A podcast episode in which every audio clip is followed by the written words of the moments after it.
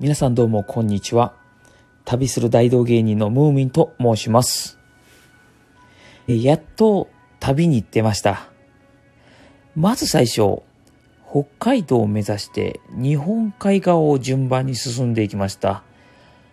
大阪の家を出て、京都、滋賀、福井、石川、富山の順番に行ったんですけども、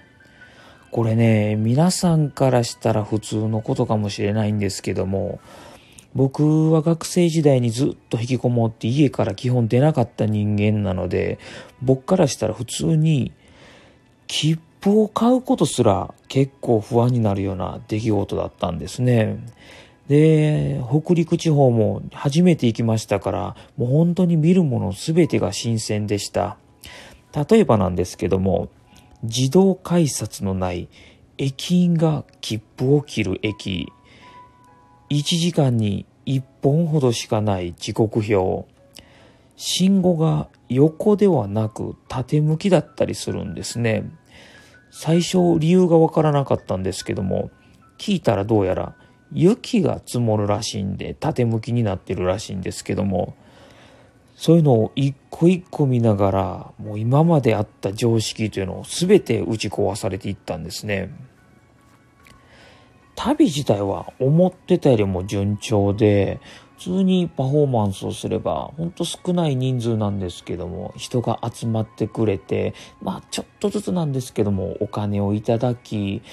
基本的にはですね、なんか食べ物とかもいただいてたんで、正直、新潟県ぐらいまでは、ご飯に対してお金を使わずに旅ができたんですよ。で、まあ今回この旅をするにあたって、一番最初に大きな思い出ができたところっていうのが富山県でした。富山県の駅の近くにですね、富山城というお城がありまして、で、まあ、ちょっと観光がてら、重い荷物をね、コロコロ転がしながら、そのお城をずっと歩いてたんですね。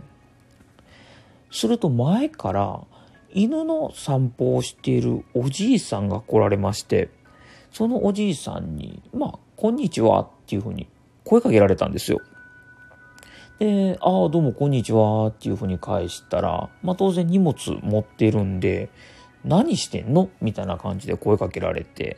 で、ああ、実はこうこうこういう理由で旅してるんですよっていうふうに言うと、ああ、そうなんだって。で、まあパフォーマンスもやってましてっていうふうに言うと、ああ、そうか。うーん、富山県で人が集まるところっていうのは、基本的に車で行かないといけないところなんだ。もしよかったら一緒に案内してあげようかというふうに言っていただき、そのまんま、あ、じゃあお願いしますということで、まあその方に連れられて、富山の人がいそうなところというのを案内してもらったんですね。ただまあ残念ながらパフォーマンスのできそうなところっていうのは見つからなかったんで、そのまんまパフォーマンスはできなかったんですけども、もしよかったらご飯でも一緒にどうだっていう風に声をかけてもらったんで、あじゃあ本当申し訳ないんですけども、せっかくなんでよろしくお願いしますという風に言って、まず最初に連れて行ってもらった場所が回転寿司だったんですね。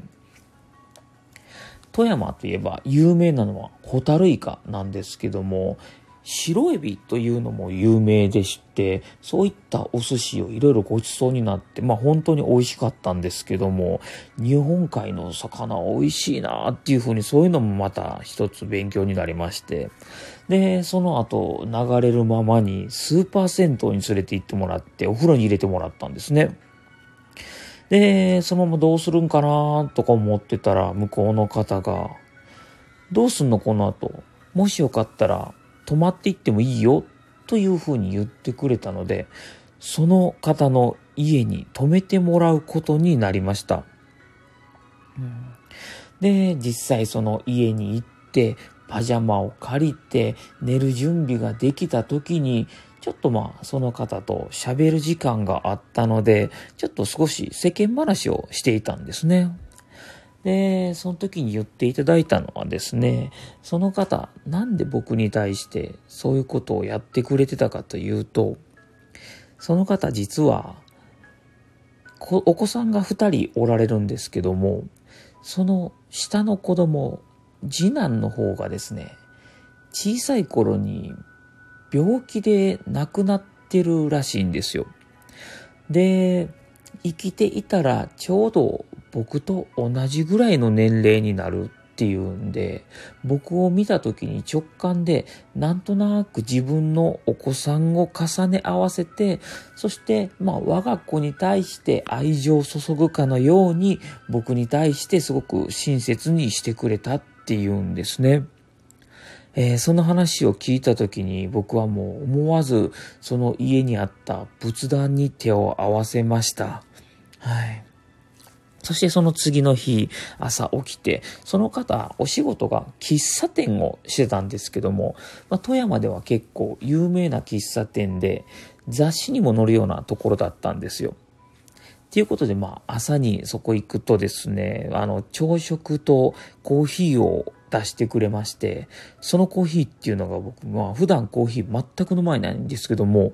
めちゃくちゃ美味しいというか、透き通るような味のコーヒーで、もう未だにあのコーヒーを超える美味しさってのは本当ないんじゃないかなっていうぐらいすごく美味しいコーヒーをご馳走にしていただいたんですね。で、ま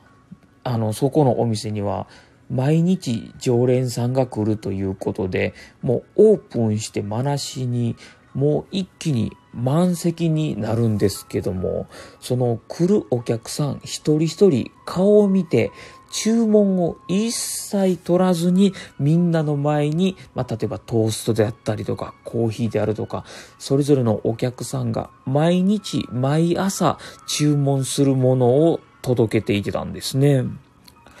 で、まあ、その中で、なんか珍しい人がいるねっていうふうに僕が声かけていただいて、で、まあ、こうこうこういう理由で旅してるんだよっていうふうに紹介していただいたんですけども、その時にまあ皆さんにですね、面白いことやってんなっていうふうにまあ皆さんと結構和気あいあいといろいろ喋らせてもらって、で、僕はもう次の県、新潟県にもう出発しようと思ってたので、行こうとしたら、まあそのおじいさんは当然お店の番があるので離れられないということでお客さんが一人じゃあ駅まで送って行ってあげるよということで車に乗せて行ってくれたんですね。で、駅に着く前にちょっと寄り道したいところがあるんだというふうに言って、その方、とあるお店に行ったんですけども、そのお店に行って持って帰ってきたものっていうのが、富山のこれ、また名物なんですけども、マス寿司なんですよ。で、そのマス寿司を持って僕に入って渡して、私が富山のお店数ある中でいろんなマス寿司食べてきたけど、ここのマス寿司が一番美味しいと思うんだ。これ、道中で食べなって言って僕にそれを渡してくれて、で、僕はそのまんま駅まで見送ってもらってて、次の県、新潟県に行きました。まあ僕的には本当に学生時代すごくずっと引きこもってたんで、あんまり人と接する機会っていうのがなかったんですよね。っていうことで、本当もうなんか人生で初めてなんじゃないかなっていうように、全然知らない人から優しくされたっていう経験だったんですよ。うん、本当に人ってまあいろんな理由を持って生きてるんだなっていうのも勉強になりましたし、本当に親切な人が世の中には存在するなっていうような経験もさせてもらって、本当に未だに忘れられない貴重な体験だったんですけども、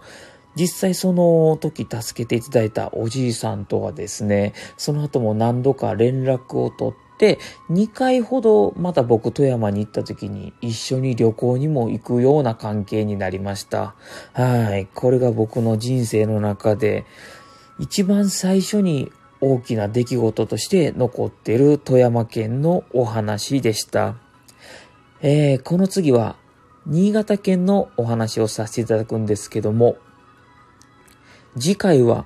今回のお話と違ってちょっとスリリングなお話を聞いていただきたいと思います。それでは今日はこれで終わります。ありがとうございました。